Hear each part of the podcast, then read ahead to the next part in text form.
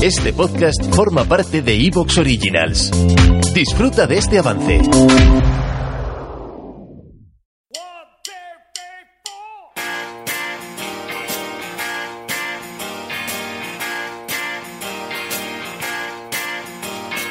You,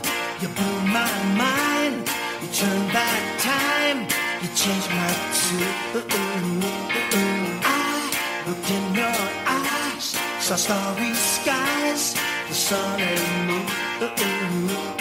And you're a dreamer just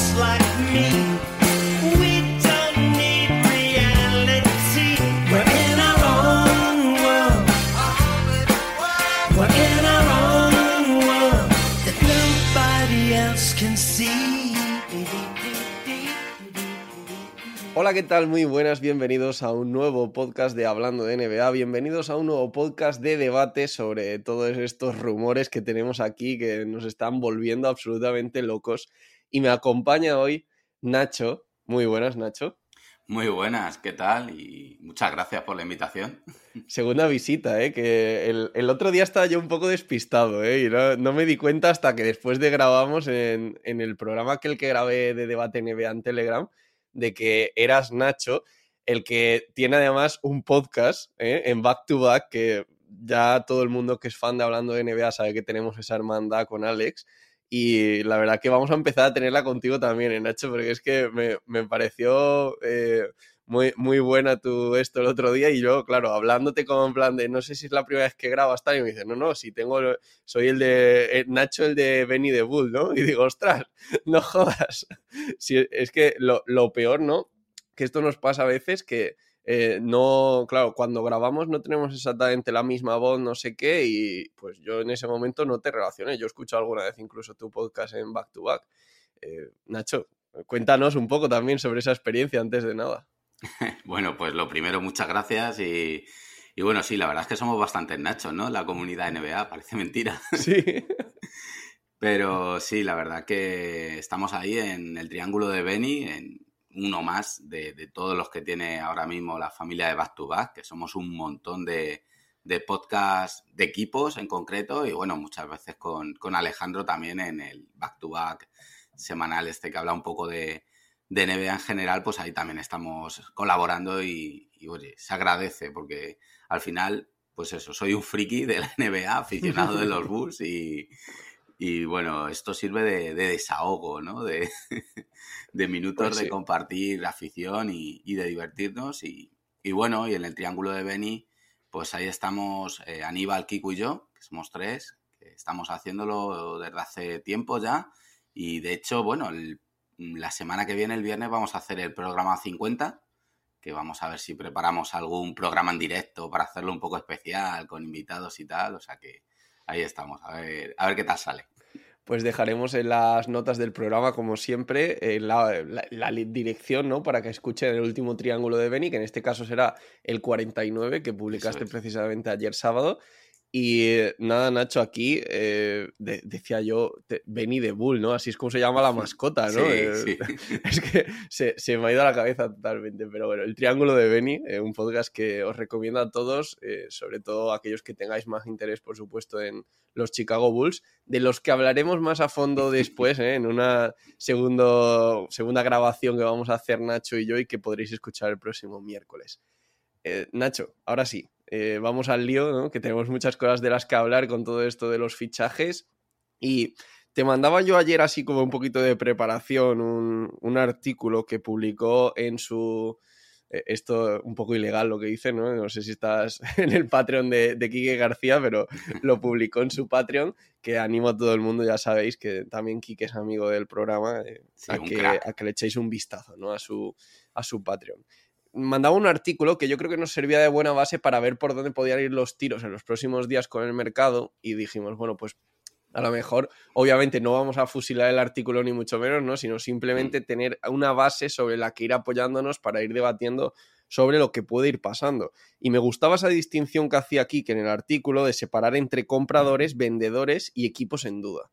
Y yo creo que ahí es por donde podemos ir entrando. Su clasificación eh, me gustaba, aunque tal vez es verdad que veo los compradores también de otra forma como él los describe, ¿no? Porque él habla de compradores como equipos que tienen que mejorar de cara al anillo Sí. y de vendedores como equipos que realmente no tienen nada que perder. Pero es verdad, eh, bueno, equipos que están tanqueando y demás, ¿no? Pero al mismo tiempo es verdad que yo a veces considero también compradores a equipos que están en posiciones de tanking y demás, simplemente porque puedan conseguir primeras rondas y cosas de ese estilo. Mm, Pero bueno, Sí, dentro de este matiz, Cada uno busca lo suyo, ¿verdad? Su- sus Claro, es que- intereses. eh, eso no les convierte en vendedores tal vez, bueno, de jugadores que a lo mejor sean veteranos y puedan servir más para un contender que para un equipo en construcción. Pero en el fondo no deja de ser un equipo que también va ahí al mercado a obtener lo suyo, ¿no? Es que a mí el concepto vendedor, no sé, Nacho, me parece como de equipo que va a perder, ¿no? Cuando hace un trade y Sí. no, no tengo yo del todo claro que los equipos pierdan, ¿eh? sino que le pregunten a, a esto a los, a los Utah Jazz cuando consiguieron sacar a, a Rudy Gobert de la plantilla. Sí, sí, es un claro ejemplo de equipo que tiene un proyecto que para él ha tocado techo, o ya no quiere seguir por ese camino y lo que quieren realmente es cambiar de rumbo. Y oye, Jazz es un claro ejemplo, Pacer podría ser otro también, que la temporada pasada cuando traspasó a Halliburton parecía que estaba vendiendo y, y, oye, mira, ahora, ahora no es tan mal. Luego terminó saliendo bien la cosa, ¿eh? Sí. Anda que no. Vale, eh, pues nada, Nacho, vamos a empezar con esos compradores, ¿no? Eh, hablábamos, por ejemplo, de la conferencia este primero y estamos hablando de los equipos que claramente a día de hoy parece que son más contenders, que, son más, que tienen más opciones de ganar el anillo y estamos hablando de Boston Celtics, de Milwaukee Bucks, de Brooklyn Nets, como aquellos equipos a los que a priori vemos que puede tener alguna zona que eh, reforzar más, ¿no? Empezamos hablando por los Celtics, un equipo que ya ha hecho algún movimiento ¿no? para ir reduciendo masa salarial y además tiene la TPE, la Trade eh, Exception, de tener lesionado a Danilo Galinari. Además, por supuesto, de traspasar al propio Danilo, que no sería la primera vez que vemos ¿eh? que en la NBA se mueve un jugador lesionado.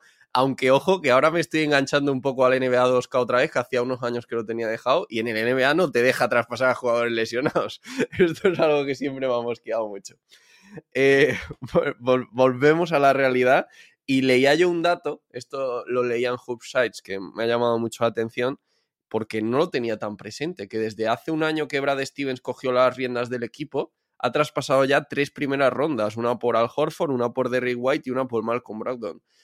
Es verdad que ha conseguido montar una estructura que nos da a los Celtics como, eh, de hecho, ahora mismo el mejor récord de la NBA y probablemente podríamos considerarle incluso el gran favorito a ganar el anillo.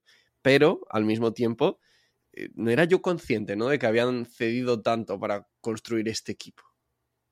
La verdad que, bueno, ahora que lo dices, siempre hemos visto esos traspasos como buenos, porque tampoco pagaba mucho. De hecho, para mí el de Brogdon fue un chollo.